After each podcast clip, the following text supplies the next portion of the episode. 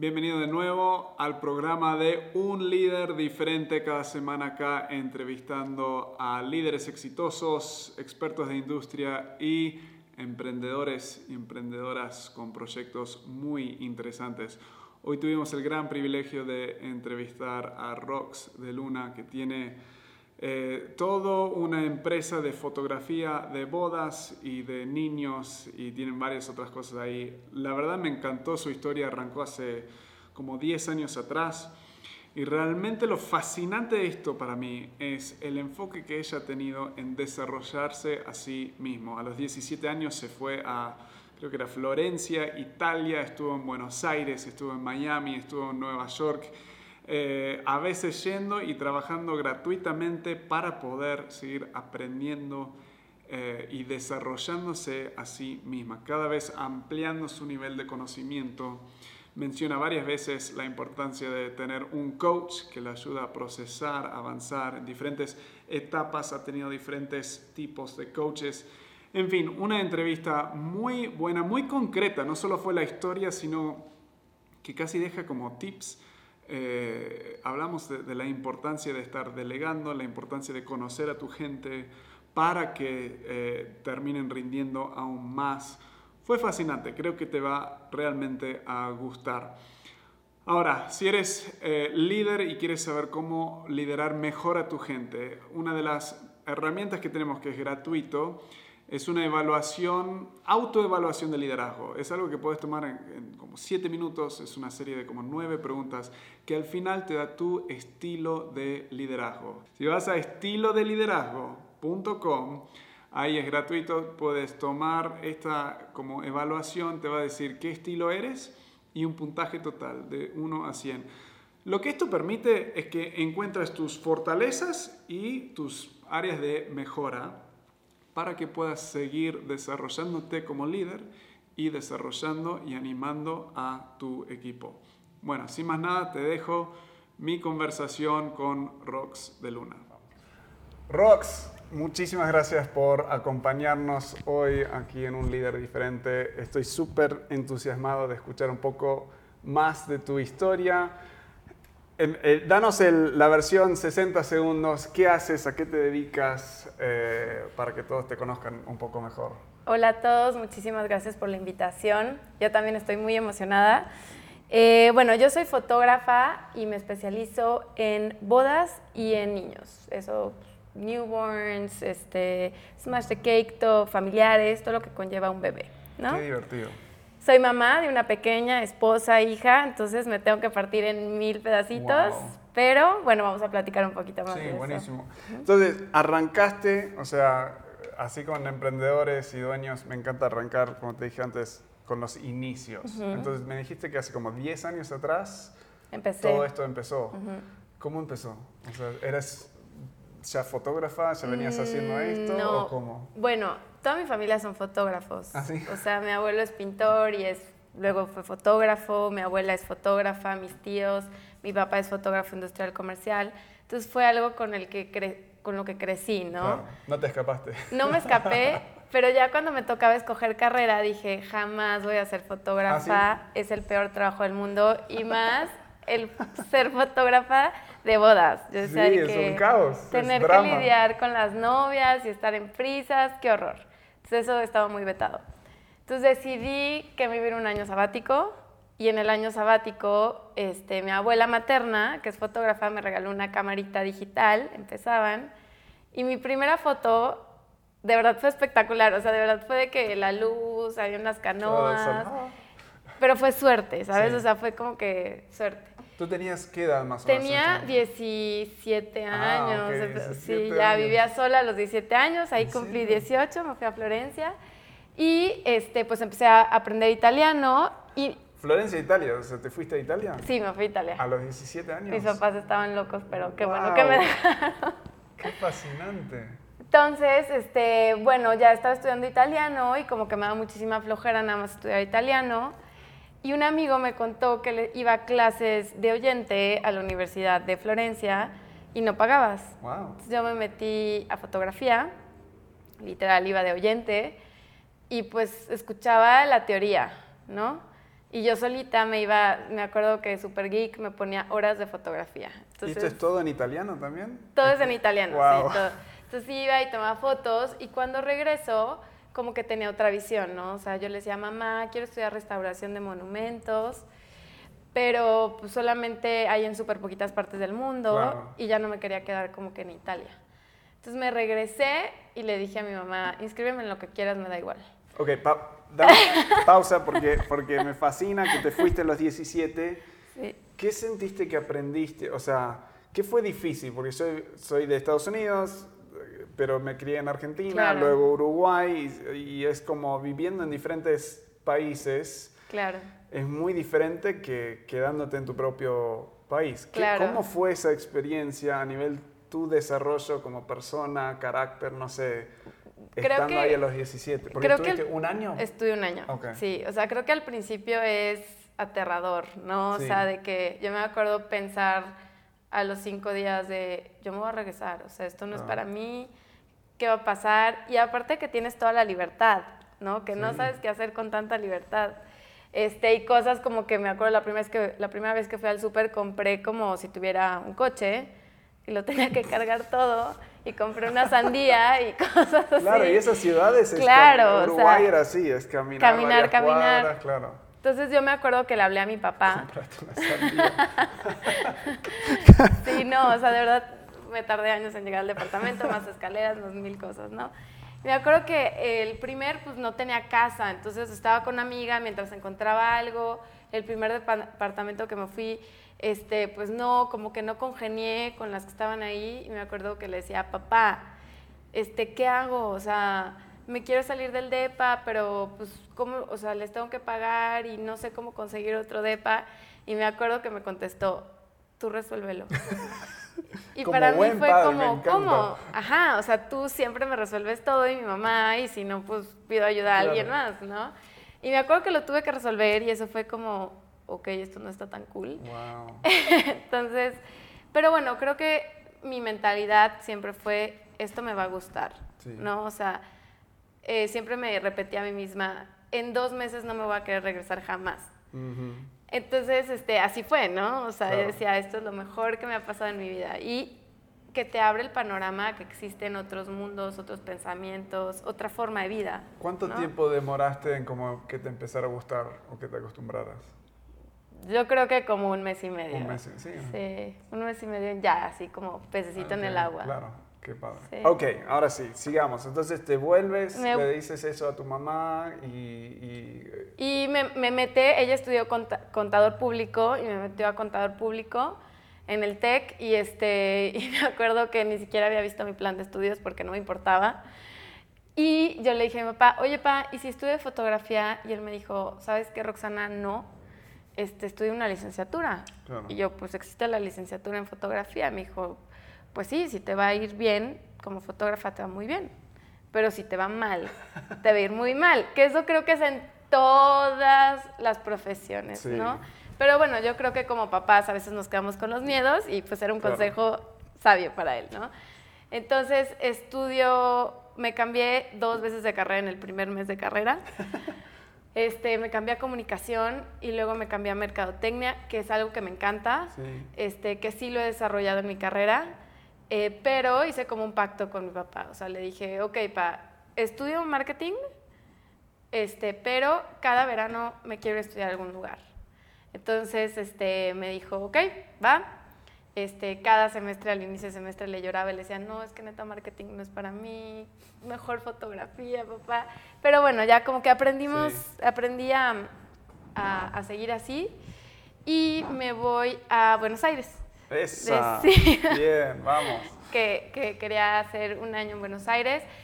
Lo que quería, o sea, mi papá me decía, ¿por qué no te vas a Europa otra vez? ¿Por qué no te vas a Estados Unidos? Y a mí lo que me llamaba la atención de Argentina es que es un país muy creativo, ¿no?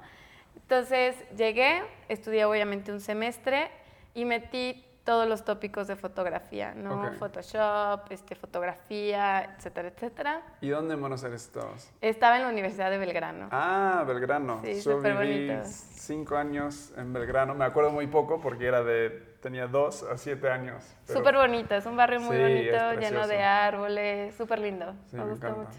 Así que en la universidad ahí. Sí, mi papá tomó clases ahí. ¿Sí? Sí. Órale, wow, qué chiquito es el mundo. Así que hiciste un poco de todo ahí. Hice un poco de todo y me metí a trabajar a una agencia. ¿Ahí mismo en Buenos Aires? En Buenos Aires, sí, en, en, el microcentro, me acuerdo perfecto. Entonces, este, era, tenía una jefa, ¿no? Mónica Barreiro.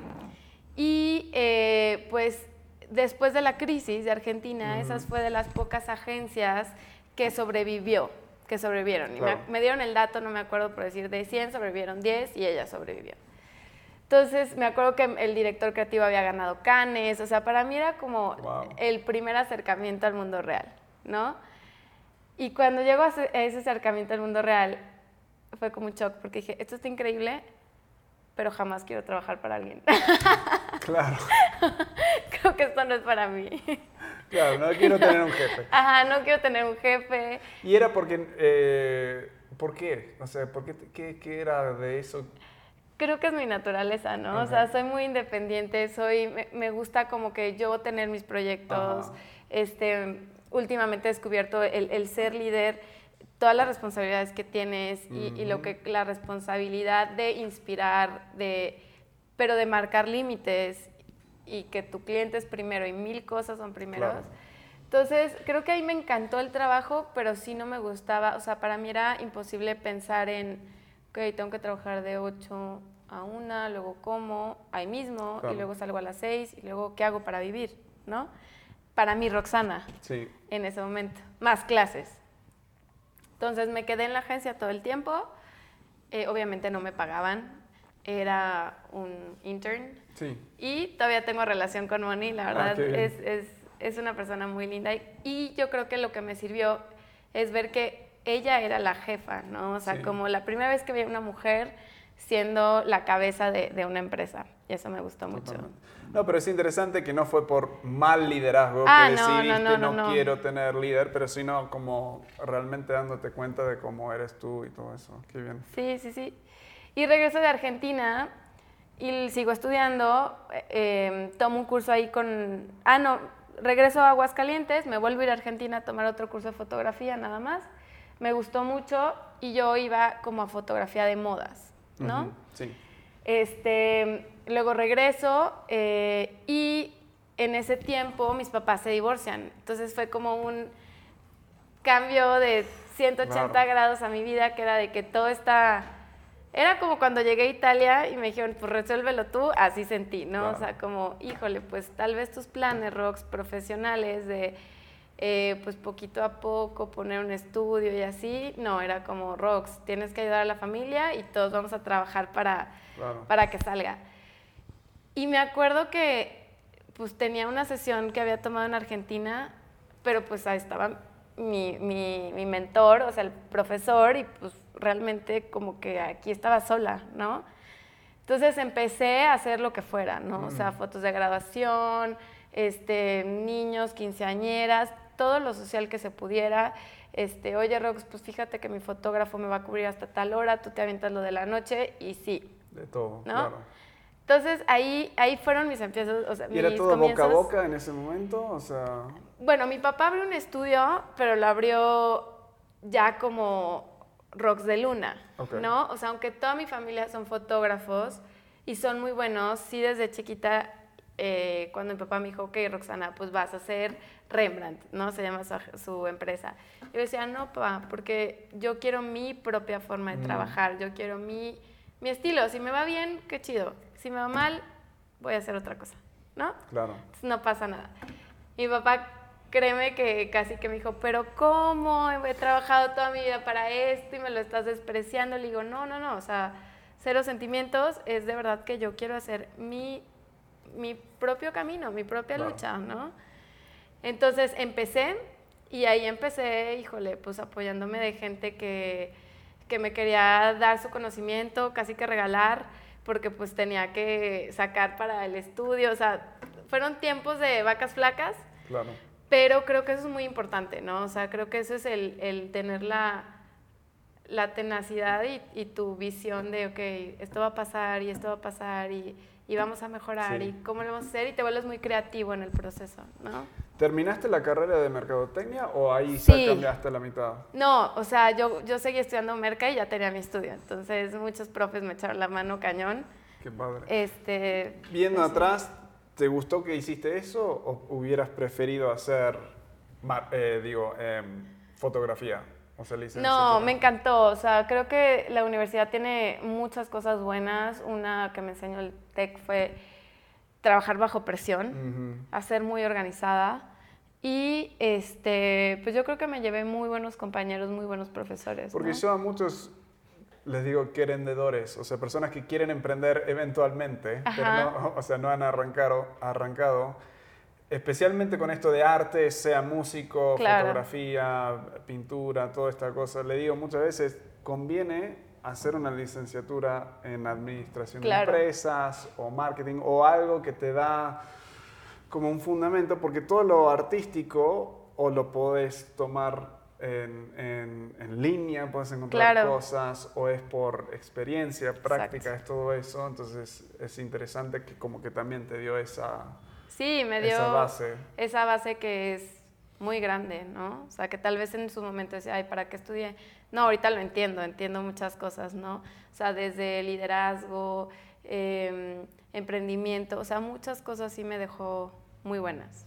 Entonces arrancaste y ahora viendo atrás, esto hace, Ujú. hace 10 años que está Rox de Luna, Ajá. así como em- empresa, Sí. digamos. Mirando atrás, del 1 al 10, Ajá. Con lo que sabes ahora, hoy en día de talento, ¿qué tal, qué, ¿cuánto talento tenías cuando arrancaste? Talento, híjole, no sabía ni cómo se llamaba mi cámara, o sea, no sabía ni qué modelo era. Entonces, yo creo que conocimiento, yo creo que tenía un 3, talento tenía, yo creo que el talento es algo que se trabaja, o sea, Claro. si hay gente que nace con el talento, pero es algo que tienes que trabajar día a día, ¿no? Yo creo que de talento tenía un 4 Ujú. Y pues a base de estudio y a Claro. base de disciplina. Entonces no es a la persona que está esperando arrancar, le dirías, arranca con lo que tienes Claro. y vas mejorando Claro. sobre la marcha. Sí, yo no soy de las personas de que hasta que tenga todo perfecto voy a abrir algo, voy a emprender algo. Es, no, hazlo sin miedo, ¿no? O sea, yo me acuerdo una vez que entré a la iglesia de mis primeras este, coberturas que hacía y le hablé a mi papá y yo, oye, pa, ¿y cómo se usa el flash? Y me decía de que, a ver, Rox, ¿cuánto te falta para misa? Pues cinco minutos.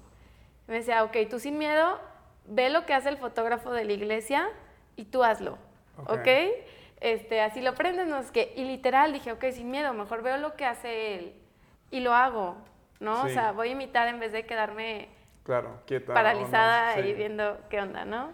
En esos primeros meses de abrir la empresa, ¿qué fueron fracasos? O sea, cosas que te dieron o mucha pena, vergüenza, o un cliente enojado, o algo que no salió. O sea, y pregunto porque tantos no arrancan por miedo a esos fracasos. Claro. Y viendo atrás, o sea, hasta seguro algo que fue tan difícil en ese momento. Claro. Ahora te reís o, o no sé, pero no, ¿te acordás o de alguna historia de terror, digamos, donde nada funcionó? Sí, o sea, a los que fue, como ya llevaba un año con mi estudio y pues así junté cada centavo para irme a Miami a hacer un internship con un colombiano que era fotógrafo de moda, entonces literal fui a Miami, me senté en su puerta hasta que me abrió y me dijo, ok, este, pues vente en verano. O sea, para mí era dejar de trabajar, no dejar de, Claro. de tener un ingreso. Y llegué a Miami y este, y, y, o sea, de verdad nada salió. O sea, desde que el trabajo no era lo que yo pensaba eh, y luego me chocan. Entonces fue un show porque tenía que hacer rehabilitación y aparte no podía cargar nada y mi trabajo era cargar. O sea, Ay. específicamente Roxana tenía que cargar los cables, cargar el equipo, cargar todo, las sombrillas, si estaba lloviendo, tapar al fotógrafo. Entonces me acuerdo que le dije, oye Andrés, pues es que ya no puedo cargar. Y me dijo así como, pues gracias, bye, ya no me sirves. Entonces, creo que esas veces son las que dices, chin, o sea, hice todo esto para regresarme a México. Aparte regreso al aeropuerto de México y una señora me pide ayuda a bajar la escalera y este y dejo mis cosas, le ayudo a la señora y me quedo sin cámara, computadora, No, todo. Te robaron todo. Entonces, no, yo lloraba en el aeropuerto, que qué hice? Fue la peor experiencia. Al final lo encontré. Ah, sí. O sea, no lo puedo creer cómo lo encontré. Pero sí, regresé y yo me acuerdo preguntarme, el, ¿y ahora qué sigue? O sea, si no es moda, no me gusta nada. Claro, porque arrancaste con tu idea, cuando arrancaste la empresa, era ser fotógrafa de, de- de moda. ¿O cómo Sí, era? o sea, primero era sé como, que estabas haciendo primero de era como, ajá, hacer de todo para hacer como tu marca y pues Ajá. para tener dinero y pagar los flashes y las cámaras y los lentes. Y luego que, bueno, me quiero especializar en moda. Ya que busqué la oportunidad y ya estaba ahí, pues no se dio. Y regreso y digo, bueno, pues creo que mi, mi mapa de vida no concuerda con ser fotógrafa de moda, ¿no? O sea, creo que es un ambiente que, en el cual no me gustaría vivir. Y este, literal, yo soy mucho de que cuando no sé qué hacer, me doy como una tarde, ¿no? Y, y- y literal les digo de que, ok, eh, voy a, es mi tarde de, de resolver cosas. Y literal nada más pongo una hoja y me pongo a pensar como pros y contras y mi computadora. Y esa vez encontré un fotógrafo de bodas, pero como que rompía toda la tendencia Mm. y iba a dar un workshop. Y me metí y vi que está bien caro el workshop. y literal fue como que, bueno, qué padre la gente que vaya. Sí. Después dije, no, pues, pues yo puedo. Entonces le escribí, le dije, oye Fer, no tengo dinero, pero te puedo pagar como yo pueda. sí, claro, vente, aparte de Nueva York. Ay, Entonces, este, bueno, ya. Siempre vas muy lejos. Siempre voy muy lejos, voy muy Buenos lejos. Aires, Italia, Miami, Nueva York. Y ya literal fui, este, obviamente, sabes, no conocí Nueva York, porque pues, todo el día estaba en el workshop, me acompañó mi mamá y mi tía, y me encantó, o sea, me abrió el panorama, regresé súper regresé súper emocionada, y creo que fue cuando dije, voy a ser fotógrafa de bodas. Mm, increíble. Y encima, o sea, yo sé muy, mi conocimiento de fotografía es muy limitada, tengo algunos amigos, pero yo me casé en el 2009, enero, y yo ahora miro el estilo de fotografía, nos casamos en Estados Unidos, ese estilo era un poco más tradicional. Claro. Y lo que veo ahora, o sea, lo que noto es en es- estas, esta década, porque me casé hace 10 años, ha cambiado mucho. O sí, sea, totalmente. es, y no sé cuándo fue exactamente, pero suena como que entraste en este. Claro, yo mundo creo de que foto- fue- Porque veo las fotos que tenés en tu portfolio en línea y son increíbles, y, ah, pero muy diferentes, más creativo, más, más, story- libres. más storytelling Ajá. también. Ah, entonces, ¿tú viviste un poco ese proceso? ¿Estabas como en los inicios de Sí, eso? o ¿Cómo sea, fue? justamente cuando conozco a, a Fer Juaristi, este, yo decía, wow, o sea, la vieja escuela de que la mano, la cara, todo tiene que quedar perfecto, pues aquí podías igual no ver la cara del novio, o la novia podía estar tirada, o, o, o sea, cosas como súper creativas que eso me gustó, ¿no? Entonces dije, bueno, voy a ir a conocerlo. Ahí creo que empezó mi educación, ya como Claro. fotógrafa, ¿no? A conocer mi equipo, a invertir este, en, en lo que podía, ¿no? Este, si hay gente que quiere empezar o que, ay, no, pues que tiene la mejor cámara, el mejor lente, híjole, eso creo que es un 30% nada más, Claro. ¿no? Este, y, y iba otro fotógrafo, que es Daniel Aguilar, y me acuerdo que me encantó lo que él dijo, que fue, este, mis novias, lo que yo siempre busco es que tengan una foto con su papá, o sea, una foto espectacular. Ujú. Porque yo tengo una foto con mi papá nada más, antes de que Ah, muriera. wow. Entonces dije, wow. Y me acuerdo que le dije, oye, cuando me case, tú me vas a tomar las fotos. Y sí, él me las tomó cuando Qué me casé. Y sí, pues, tuvo la foto espectacular, ¿no? Entonces dije, wow, eso está súper interesante, ¿no? O sea, como de verdad darle a la gente que está confiando en mí esos momentos que van a marcar su vida para siempre, ¿no? Sí. Entonces, pues así empecé y este, me caso y me voy a Nueva York a vivir con mi esposo. ¿En serio? ¿En qué año te fuiste? Me fui en el 2013. Ok. Él estudió su maestría allá. Entonces, pues bueno, pues era un reto como, ok, apenas voy arrancando. ¿Sí, es decir, pausaste el negocio acá? ¿Cómo No. hiciste? ¿No? No, no, no, o sea, o sea, yo me acuerdo que como tres meses, antes de irme a Nueva York, un día así me dio un ataque de pánico y le dije, papá, o sea, yo no puedo hacer esto, o sea, yo no me puedo ir y dejar mi vida atrás aquí en Aguascalientes, ¿y cómo le voy a hacer, no? Entonces, mi única manera en esas tardes de que te digo que me pongo a resolver cosas, era tienes que cobrar más. Ok. Tienes que cobrar más para pagar tu boleto de avión, para pagar los sueldos. Para volver y, y nada más no cerrar. O sea, estar ahí, presente, ¿no? Se me hacía muy difícil comenzar otra vez, ¿no? O sea, como que bye, luego regresa. Y aparte, pues la incertidumbre de no sé cuánto tiempo me voy a quedar allá, nuestro plan va a funcionar, no va a funcionar. Entonces, literal, cada mes venía a tomar a, una boda. Wow, entonces, pero el negocio en ese momento, en 2013, que tenía como tres años, cuatro años de haber arrancado. Tenía, sí, como unos cuatro años. Y, tenías, eh, ya estaba bastante estable. ¿Cuándo, ¿Cuándo sentiste que se estableció un poco más el negocio? Yo creo que en el, yo creo que cuando me fui arrancó. Okay. O sea, creo que sí fue una decisión buena no cerrar. Entonces, hasta ese punto no era como que decías, ah, esto está funcionando súper, súper bien, estoy cómoda. Mm, o sea, bueno, mi visión era diferente, ¿no? Mi visión era, em, una vez me mandaron en el TEC, solamente para que no reprobara matemáticas, este, a, la plática del director de Yakult. Y, este, y él decía que él veía a su empresa como un bebé, ¿no? Y que él, literal, o sea, los primeros años es pues meterle y meterle y meterle dinero y estar 24 horas. Luego pues ya empieza a caminar a los dos años. Luego a los cinco ya puede hacer cosas más solito. Y él decía, realmente yo hasta los ocho años saqué dinero de mi empresa. Wow. Entonces, yo creo que hasta los siete años saqué dinero de mi empresa para hacer algo.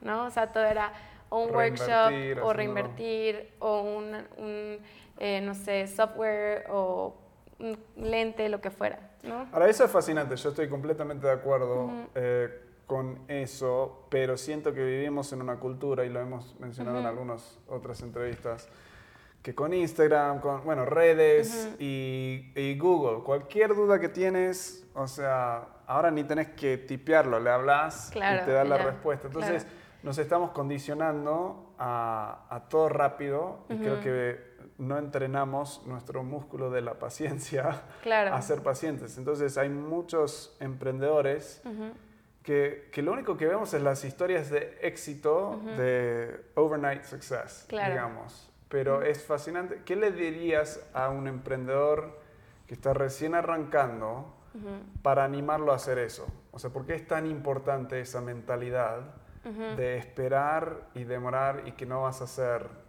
rico de, de un día para el otro? Bueno, es que, es, o sea, yo me acuerdo que un amigo de mi papá me decía, Rox, las cosas buenas toman tiempo, ¿no? Las cosas que perduran toman tiempo. Entonces, sí, sí veo que ahorita ya estamos en Centennials, creo, es como qué flojera hacer la talacha, ¿no? Qué flojera ir a cargar cables, qué flojera, o sea, o, o tal vez lo que vemos es un espejismo, ¿no? De que todo es perfecto, pero en realidad no se ve nada de lo que pasó. Claro.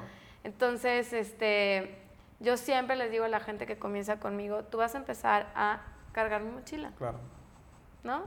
Sí. ¿Por qué? Porque tiene muchísimo valor cargar una mochila y vas a aprender muchísimas cosas, ¿no? ¿Dónde está la luz?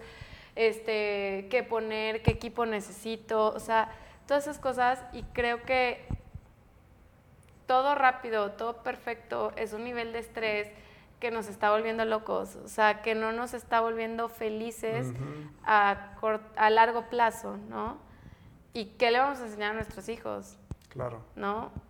Eso se me hace como peligroso. Y la importancia de, o sea, como te encanta la fotografía, o sea, es tu, bueno, me imagino que es tu pasión. Sí, sí, sí, me encanta. Entonces, eh, como es un equilibrio, es un como check ah, de, de, no lo estás haciendo en primer lugar por el dinero. O sea, claro, como dijiste, o sea, querés ganar dinero, querés una empresa que, que va a durar, claro. pero siento que muchas veces emprendedores arrancan por el dinero. Quiero, o por el no quiero tener un jefe, claro. pero no porque no me gusta la autoridad y punto. O Claro. sea, eh, no quiero que me manden, estoy cansado y quiero dinero. Claro. Entonces, yo siempre digo, si esas dos son tus motivaciones, te doy dos meses y vas a Claro, fracasar. sí. El año como mucho. Claro. Porque una vez que te das cuenta, o sea, ah, mi sueño se convirtió en mi pesadilla. o Claro, sea, claro. entonces es importante, si quieres emprender, encontrar... Ahora, sí digo encontrar esa pasión, pero como hablamos en otra entrevista con Andrea, acción es mejor que pasión. O sea, empezar Claro. a hacer cosas. Tú no descubriste la pasión de bodas Ujú. hasta que te topaste con, bueno, no, no creo que es esto, pero era en, en ese movimiento. Claro. ¿no? No, sí, yo creo que el miedo te paraliza y mi lema siempre es seguir, o sea, seguir adelante. Este, y pues sí, yo creo que si algo no te gusta y solamente lo haces por dinero, hay gente que se le da, pero no me imagino si tiene satisfacción o no. Para mí es como, ok, la fotografía es un arte, Pero también es un negocio. Claro. ¿no? Y a mucha gente también se le olvida al revés, ¿no? O sea, como, ay, ¿cómo vas a cobrar tanto? O ¿cómo solamente le vas a dar este tiempo a esta pareja? Bueno, es que es un negocio.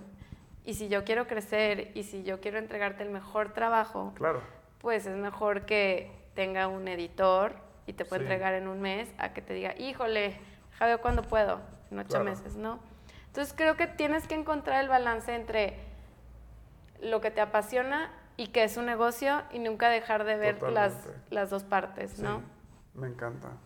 Ok, te vas a Nueva York. ¿Y Ujú. cómo sigues? O sea, entonces una estrategia era aumentaste los precios. Sí, aumente los precios. ¿Los tuviste que duplicar o aumentar un 20%? ¿A qué nivel? ¿Qué tipo No, de yo creo que los viendo? aumenté un, híjole, 100%, o sea, Ah, era así como que Como- muchísimo. Y, este, literal, o sea, llegaba el jueves, este, en la noche, ¿No te, ¿No te dio miedo aumentar tanto los precios? Pues sí, obvio, y cada vez que aumentan los precios lo pienso, pero siempre tengo como mi tribu, ¿no? O Claro. sea, que me dice de que, Rox, vas, lo Sí. vales, o sea, tú Claro. puedes, ¿no? Entonces, ahí no tenía tanta tribu, pero era la única manera. Y me acuerdo que la primera boda que me, que me mm, agendaron, yo dije, wow, Sí, lo van a pagar. ajá. Claro. Y salió, o sea, realmente salió. Empecé a trabajar con una fotógrafa de segunda cámara en Nueva York. Este, y literal, este, mandé un mail a todo mi edificio y decía, hola, soy Rox, soy fotógrafa. Y así me empezaron a contratar. Entonces trabajabas también en Nueva York, York, y te venías acá a México a trabajar. Ok, a México un año. Sí. Wow. Entonces fue algo muy padre. Regresamos a México, regresé al año. Este, con mi estudio, todavía seguía trabajando con mi papá y ahí decido separarme de mi papá. O sea, como que dije, bueno, ya estoy casada, ya Ujú. cada quien sus cosas. Este, trabajaba en el centro, yo vivía aquí muy cerquita y me mudo a una oficina, microoficina, ¿no? O sea, como otra vez otro comienzo. Claro. Pero bien, o sea, aprendí mucho y decidí invertir en mi educación otra vez. Eso es como un patrón, porque como en todo lo que venís haciendo, venís, aun cuando no tenías dinero, invirtiendo en Invertir en alguna forma claro. en tu educación. Suena como que tu familia en tus inicios te apoyó un montón, eh, en, en, bueno, dejándote irte a los 17 años. Para alguien que capaz no tiene ese apoyo tanto familiar o no tiene tantos fondos eh, disponibles para hacer eso, ¿qué le recomendás? O sea, escuché un poco, pero ¿qué le recomendarías a ellos a nivel de cómo seguir invirtiendo en ellos mismos? O sea, Bueno, yo creo, uno, que se den la libertad de experimentarlo, ¿no? O sea, de que, oye, este, la verdad es que a mí me gusta, no sé, X, la fotografía. Y pues, no tengo ni dinero ni conocimiento en nada. Creo que actualmente hay, yo escucho millones de podcasts este, preguntando a la gente. A veces se nos olvida que podemos ir físicamente con alguien y nos puede enseñar. Eh, y pues ahora sí que arriesgándote, o sea, no hay, no hay Sí. otra. Es enorme el, el ir y, y, como decís, ir y cargar la, la mochila. O sea, ir y decir, mira, encontrar, no buscar un favor Claro. necesariamente, pero buscar, ok, voy y te voy a trabajar y voy a hacer todo y no, no me pagues, pero, pero quiero estar con... Creo que muchos ni, como les da miedo preguntar eso. Claro. Eh, y la verdad se puede vivir con muy poco dinero Claro. comiendo. En, en Estados Unidos es el chiste, es el, el presupuesto ramen noodle. O sea, el paquete de que Sí. te sale 10 De sopa centavos, Maruchan claro, mexicano. ¿eh? Sí, algo así. O sea, vivís con eso y Claro. listo. Y hay gente que se va a Nueva York, viven... Yo tenía un amigo, mi compañero de cuarto, que mucha educación, pero no sabía qué quería hacer. Se fue a Colorado y para no pagar alquiler de la casa, eh, eh, ah, compró una hamaca Ujú. y lo colgó en el árbol de atrás No cierto. de unos amigos, o sea, sus amigos vivían en la casa, pero él les pidió, mira, no ocupo Nada. cuarto, nada, si en el día puedo entrar a la cocina y, y Wow. tener una partecita nada más. Y nieve, ¿eh? o sea, en la nieve él se iba afuera y se acostaba en su hamaca y durmió así, creo que un año. O sea, No. y luego empezó a trabajar y todo y gana muy bien ahora, pero decidió hacer algo tan loco como eso. Es que sí, o sea, realmente es 90% actitud, 10% aptitud, o sea, sí. Sí. aplica. Y antes yo me acuerdo que cuando empezaba decía, es que debe de haber un eslabón perdido que nadie lo dice, que es como alguien le va bien o tiene fama o tiene dinero. Y al final dije, qué chistoso, o sea, no hay ningún eslabón, es la constancia, Sí. la perseverancia y la disciplina y las ganas, porque hay momentos muy negros que dices, no más, o sea, Sí. esto ya no es para mí, ¿no? ¿Y cómo sentiste que te escapaste? No sé si era cultura de tu familia o algo. No es, yo he estado en México un año y medio, pero en Latinoamérica 25 años y noto que en muchos países hay esta como casi cultura de que, bueno, no se puede o no puedo. O sea, es como se limitan, se autolimitan. Y yo acá en Latinoamérica, yo veo tanto potencial en la gente. O sea, Claro. tienen tantos talentos adentro y que a veces es no sé si la mentalidad o qué, pero es, no, no se puede, no puedo, la crisis, no tengo el dinero, o sea, son situaciones difíciles, Claro. pero como se limitan, pero ¿cómo te escapaste de eso? O sea, ¿cómo decidiste irte a Italia a los 17 años? O sea, Ay, no sé, o sea, siempre me llamó muchísimo la atención otras formas de vida, ¿no? O sea, como que no me hacía mucho check la forma de vida de las personas aquí para mí, ¿no? Este, en la actualidad, ahorita, por ejemplo, tengo una coach que es mexicana y suiza, ¿no? Y ella, me, ella me explicaba, me decía, Nina, Rox, México es de los países que trabaja más, pero gana menos. sí, Entonces, yo antes era así, yo antes, si me decías, trabaja domingo a las 12 de la noche, hasta que algo dijo, para, o sea, así no puedes vivir, ¿no? Entonces, creo que es ir viendo la información que te dieron y tener muchísimo valor para decir, sabes que gracias, pero no gracias, ¿sabes? Claro. O sea, gracias, pero híjole, yo no quiero convertirme en una mujer que trabaja toda su vida y no puedo disfrutar, Claro. ¿no? O ¿por qué tengo que trabajar tanto y ganar esto si puedo trabajar menos y ganar más? ¿No? ¿Por qué tengo que trabajar sola? Puedo trabajar con un equipo. Este, ¿Por qué pienso que van a venir a fregarme y a quitarme el conocimiento? Pues no, vamos a, a cambiar todo ese mindset que Claro. tienes y es bien difícil, o sea, no, no es fácil, pero yo creo que una cosa te lleva a la otra, la otra, la otra, la otra, ¿no? Mm, qué interesante.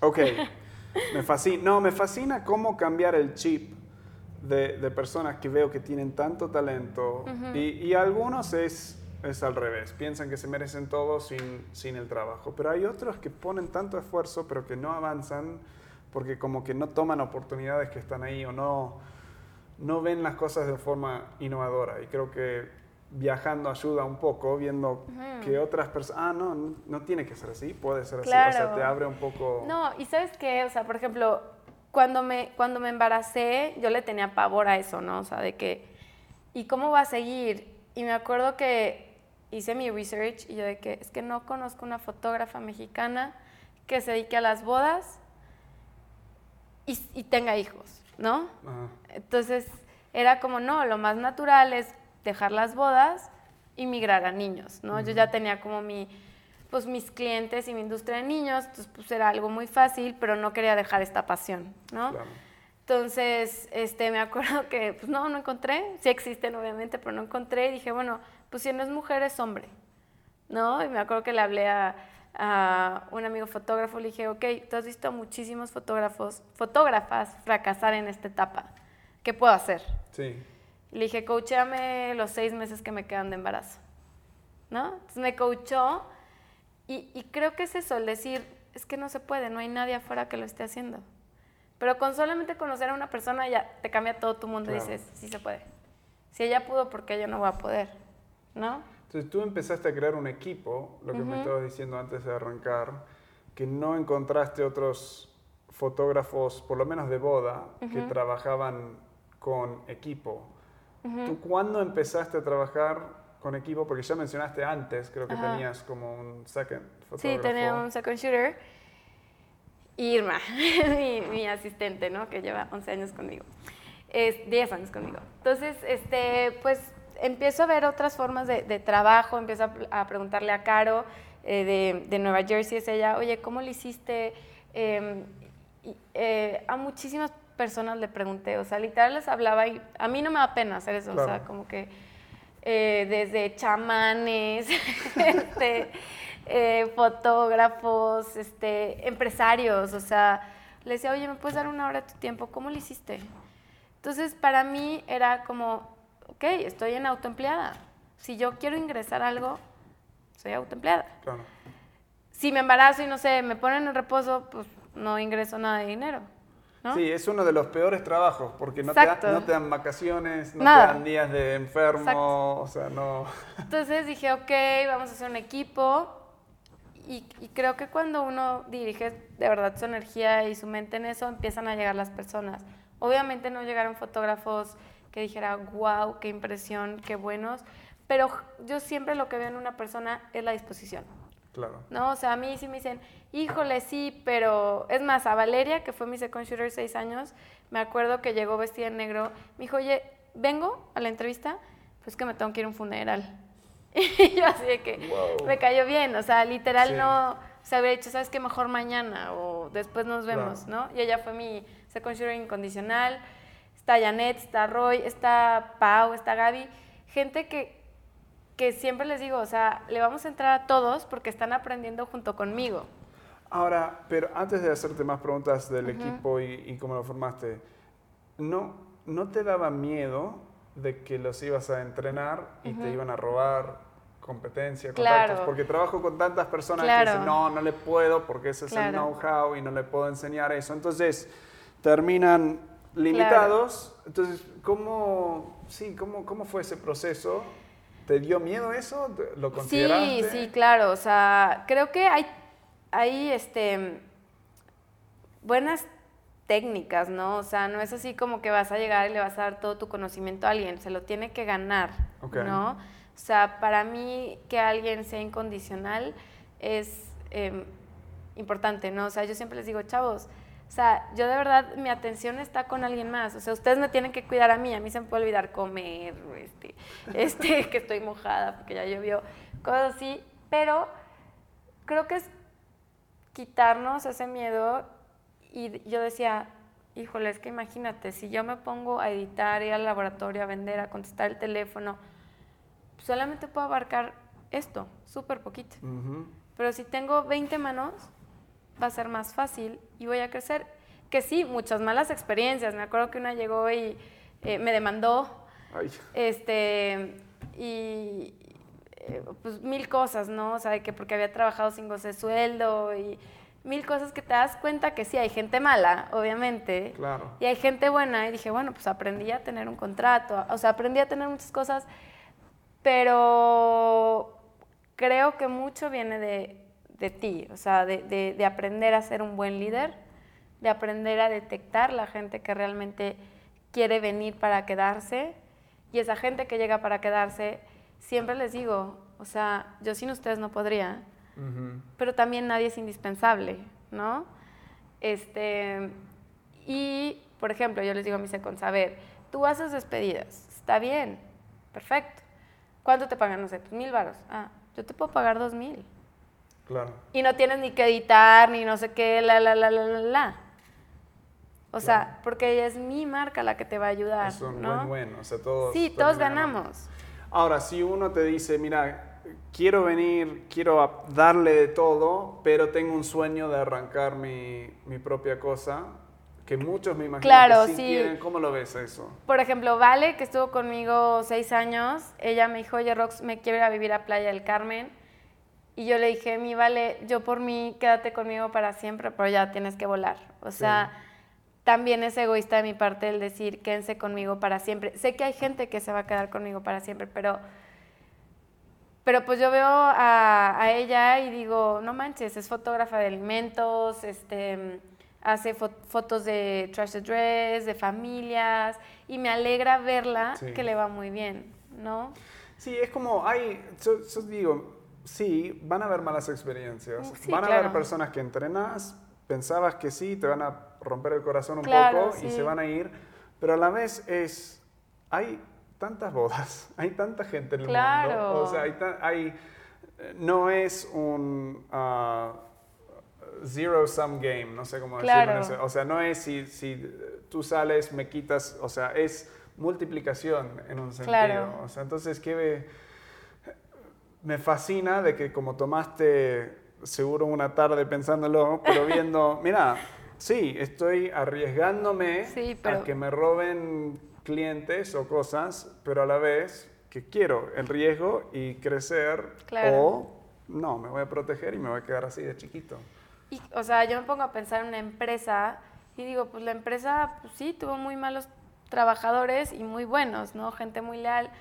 Y pues me tengo que ver así, como una Sí. empresa, ¿no? O sea, no como Rox y Rox cuando le pase algo, pues no trabaja. O no, entonces empecé a hacer equipo con otros fotógrafos. Este, hay uno en particular, el Defonso, que empezamos como a hacer negocios espejos, ¿no? O sea, de que, ok, tú prueba esto, yo pruebo esto y vamos a ver si nos funciona. Ok. Este, ok, tú abarcas los planners del Bajío y del Norte y tú los del centro.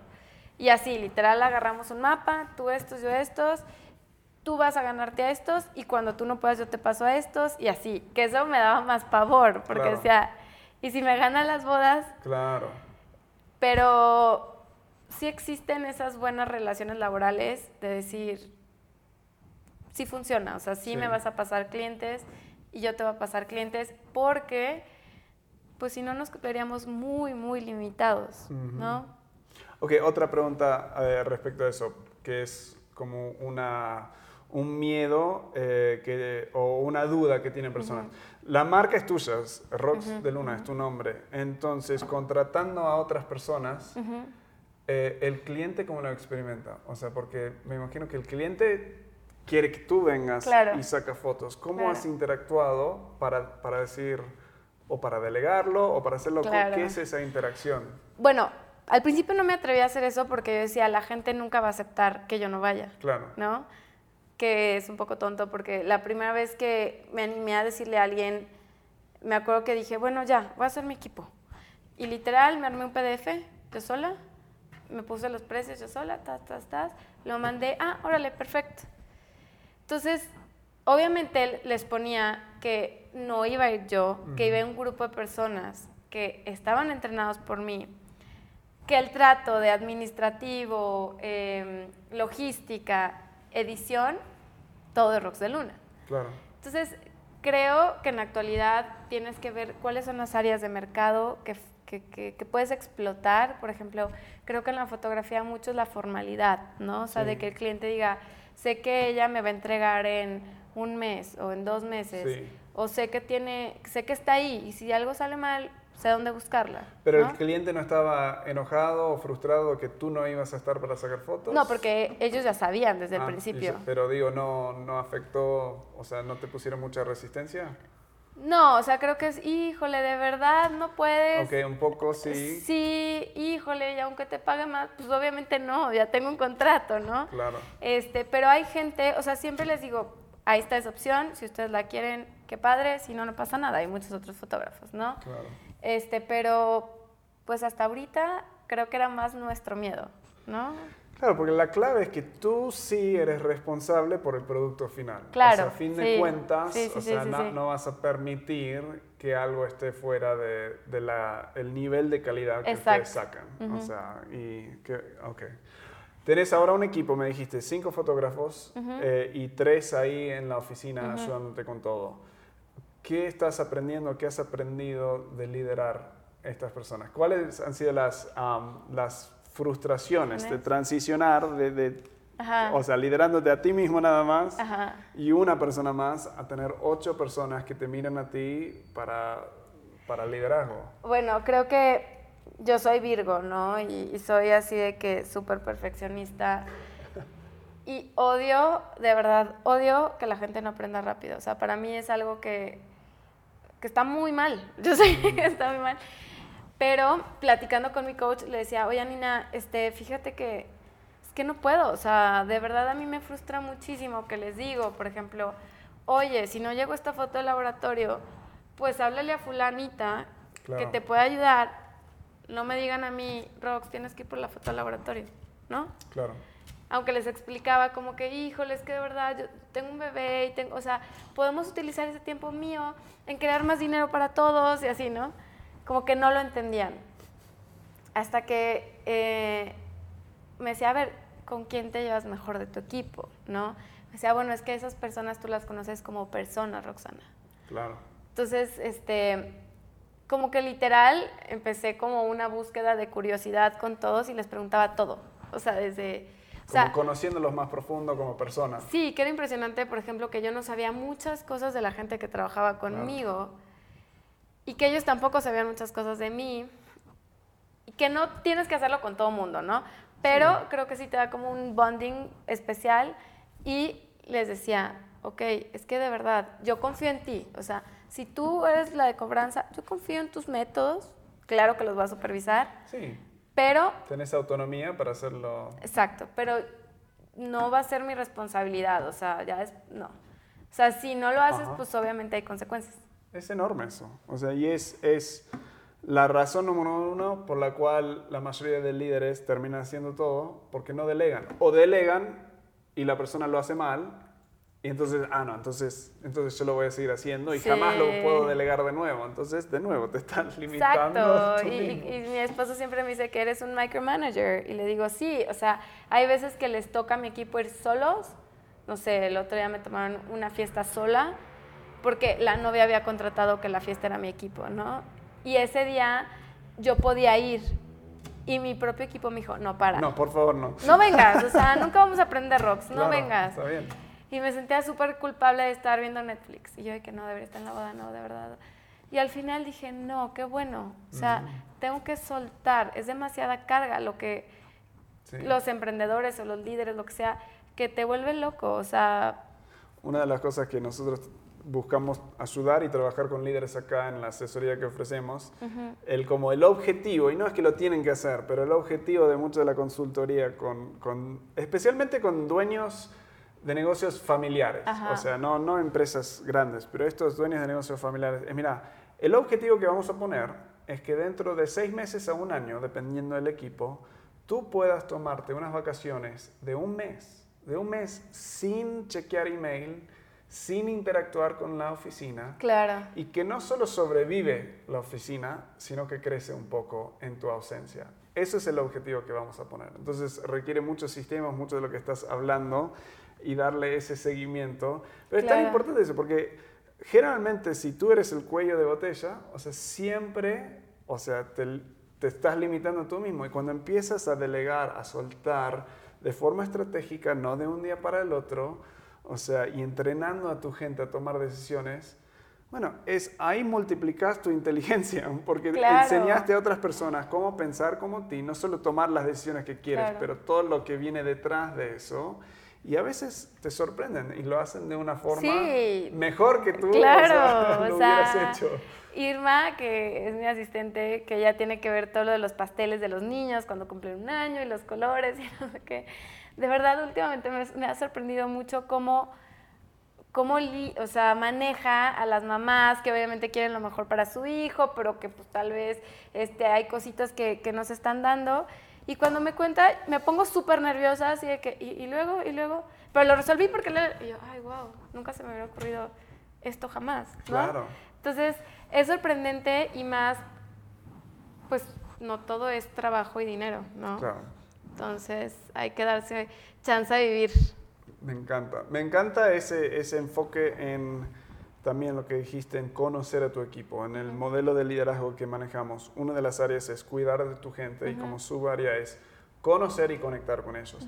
Y eso a nivel de formar equipo es la base de la confianza. Conocer. Es muy difícil confiar en alguien que no conoces. Claro. O sea, y que no han sido algo vulnerable contigo y extender eso. Y en base a eso, todo lo demás. ¿Crees? Puedes pedir más y, y demandar, o se lo digo como no demandar, pero, pero eh, expect, como esperar más de las personas. Ellos están dispuestos a darte más cuando se sienten valorados, conocidos, conectados. Y, y eso termina, o sea, lo vemos como blando, claro. es, ay, conocer a mi gente, pero termina traduciéndose en, en logros y en, eh, ganancia, en, eh, números, digamos. es fascinante. Se nos está yendo el tiempo rápido. Em, quiero, ahora estás en general en bodas. Bodas, niños. Y niños. ¿Haces eh, maternidad? O sea, embarazos y todo eso. embarazos, newborn, este, smash the cake, familiares, este, pues todo lo que lleva la boda, despedidas, todo eso. Sí nos gusta especializarnos en algo. Eh, mi equipo hace fiestas infantiles, que es algo que, que, me gusta y que son súper buenos para eso. hay, hay personas que nunca habían descubierto que son buenos para para los niños. Ajá. Este, y bueno, creo que en bodas, eh, mi, mi, expectativa el próximo año es hacer menos bodas yo rocks, más, mi equipo. Este, de hecho, la boda de nuestros sueños del próximo año no la hago yo, la hace mi equipo. Pero bueno, está, está increíble, ¿no? Este, y pues vamos a a seguir creciendo, ¿no? Como te digo, tal vez va a ser como lo del Yakult, ¿no? O sea, ir creciendo poquito a poquito el equipo, pero 10 años pasaron muy rápido. Sí. Entonces, este, voltear y ver ya mi equipo consolidado, eso me va a dar muchísimo gusto. Vamos a empezar a hacer también guías de descarga para mamás. Sí, te iba a preguntar eso, me lo mencionaste antes, eso me fascina porque hay, hay familias o, o sea, personas que... Fascinante, tenemos casi todos tenemos o un iPhone o una cámara de mejor calidad, posiblemente de la de que arrancaste tú hace 10 años atrás. Fácil, todo. Entonces van a ser estos como, em, como guías que se pueden comprar que, ¿Y qué son? O sea, que te muestran cómo eh, hacerlo, cómo posicionar. Sí, son, son guías especializadas. Por ejemplo, vamos a abrir con mamás, entonces le vamos a decir a una mamá cómo tener una foto bonita de recién nacido, tal vez de mes con mes, este, qué aplicaciones puedes cargar, qué filtros les vamos a dar y cómo posicionarse. Eso es enorme, porque yo siempre intento sacar fotos y, y a veces nos compramos la idea de, bueno, necesito una cámara mejor o algo así, pero es como la, la realidad es, es, el talento, claro. pero son a veces cositas, yo me acuerdo mi amigo fotógrafo, yo quería sacar foto de, comida, de un, un, plato de comida y me salía horrible, me dice, mira, vamos a la ventana, a ver, agarramos esta madera, este ángulo, lo bajas así, y eran dos o tres cosas tan simples, totalmente, un cambio enorme. y con bebés es lo mismo, o sea, bajarlos, ponerlos acá, hacer esto. ¿Qué pueden hacer, qué no pueden hacer? O sea, ¿qué, con qué te puedes ayudar en tu casa? Este, porque pues obviamente ese conocimiento lo tenemos nosotros, Sí. Pero pues las mamás no, y a veces es muy frustrante, ¿no? Sí. Y entiendo que no me van a contratar cada mes o en las vacaciones. ahora, eh, esta entrevista creo que va a salir primeras semanas de noviembre. Más o menos para cuándo tienen pensado tener estos Tener nuestra guía, espero de verdad, porque ahorita es nuestro cierre de año, que todos estamos con todas las pilas puestas, que salga los primeros de enero. Okay, o sea, estamos todavía en la, en la búsqueda. El contenido ya está de un diseñador y de probarlo. ¿no? ¿Y dónde, dónde eh, bueno, tenemos roxeluna.com, en Insta estás como roxeluna, Facebook también. Si alguien quiere ser notificado que se suscriben a Insta o Facebook? ¿Por dónde lo vas a anunciar, digamos? Bueno, todas mis redes sociales que Rox de Luna y Rox de Luna Kids en Instagram, que es donde estoy más activa.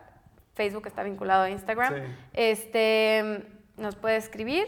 Ahí siempre ponemos de que mándanos un DM o márcanos al estudio o manda un mail o en la página, pero tenemos un grupo por WhatsApp. Ah, Entonces ahí están todos mis clientes súper fieles por años. Buenísimo. Entonces ellos reciben descuentos, ellos, por ejemplo, ellos ya agendaron sus sesiones de Navidad hace tres semanas, eh, tuvieron un precio preferencial, este, se les mandan todas las indicaciones. Entonces es como un poquito apapachar a mis clientes, Sí. ¿no? Y que Ahora, si alguien quiere todo. meterse en ese grupo, ¿tiene que comprar servicios o los No, metes? nos manda un, un mensajito con su número y, ya de que es- Rox quiero estar en el grupo. fans. Buenísimo. Bueno, todos esos links los vamos a incluir también en la Gracias. descripción y todo ahí abajo. Muchas gracias. Para el emprendedor que recién está arrancando, Ujú.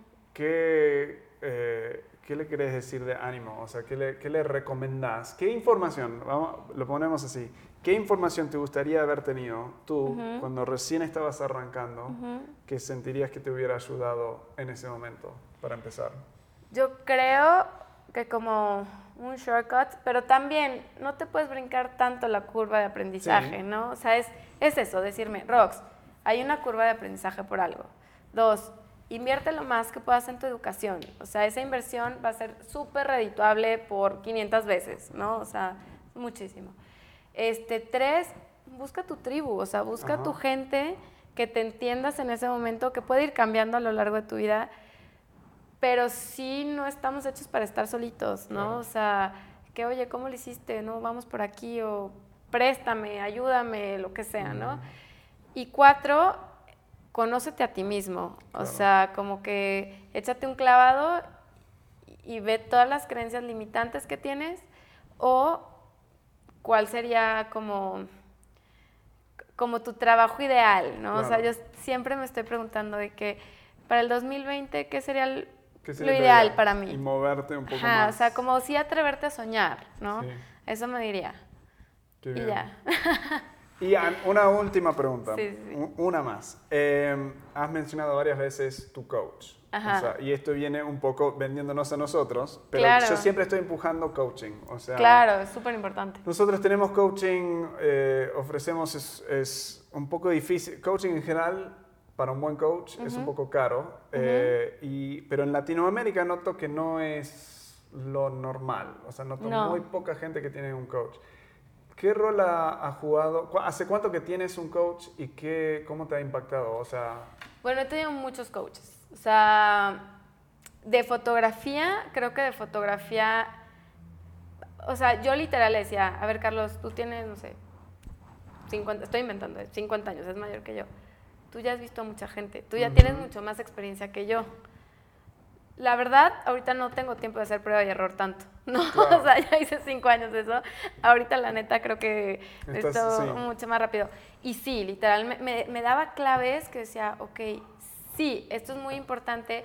Era desde quita tu logo, eh, renueva, voy a ir a Aguascalientes y necesito que en un mes tu oficina esté mejor, tus precios, Roxana, eh, no sabes utilizar tu flash, vamos a... Sí. Todo eso.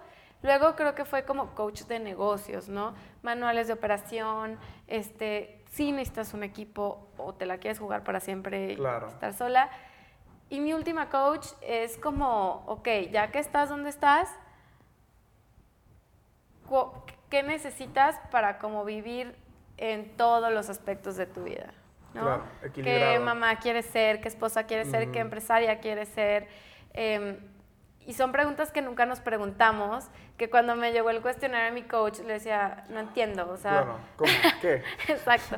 Nunca, o sea, había una pregunta de que, ¿qué significa Dios para ti? O yo decía, ¿qué, o sea, ¿por qué me pregunta esto? ¿no? O sea, yo quiero abrir otra empresa y ya. Pero no, hemos trabajado de una manera increíble.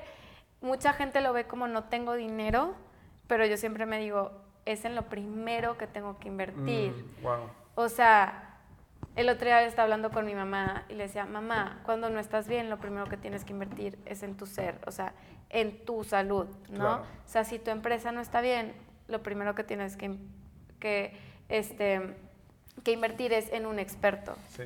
¿no? Entonces, Totalmente. creo que es un fast track, pero de muchos años, de muchos dolores de cabeza que te vas a evitar y te sientes apoyado, ¿no? Eso es muy sí, importante. Es como, o sea, muchos líderes se sienten solos y no o sea, es difícil, o sea, compartir con tus propias broncas dentro del negocio porque generas, eh, sí, esa energía mala.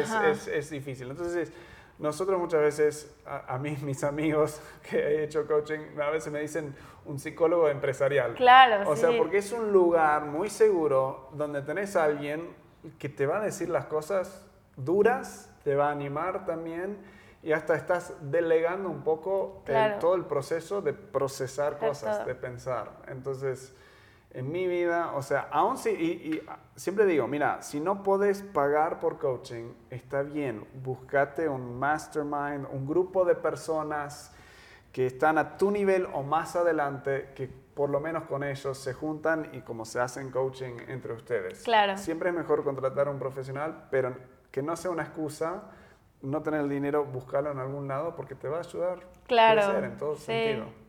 Sí, no, es algo indispensable. Para mí es algo indispensable y más porque siempre me siento como que estoy, híjole, nadando a veces contra la corriente y es como comprarme una lanchita de motor, ¿no? Entonces es más fácil el, camino.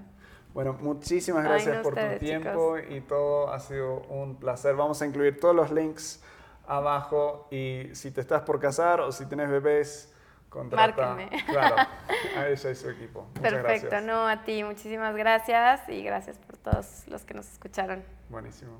Ok, bueno, espero que te haya encantado esa entrevista. Si quieres conocer más de Rox, aquí abajo te dejamos todos los links a Instagram, a su sitio web, eh, seguí lo que mencionó ahí, también mándale un mensaje para estar en ese grupo de WhatsApp para que sepas cuándo sacan esos guías, que creo que van a estar buenísimos. Si te vas a casar, contrátala.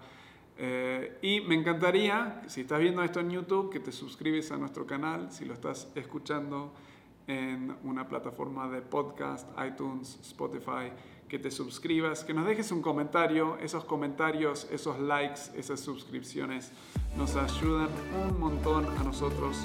Y si quieres una entrevista específica o contenido específico, déjanos un comentario dejándonos saberlo. Nos vemos en la próxima.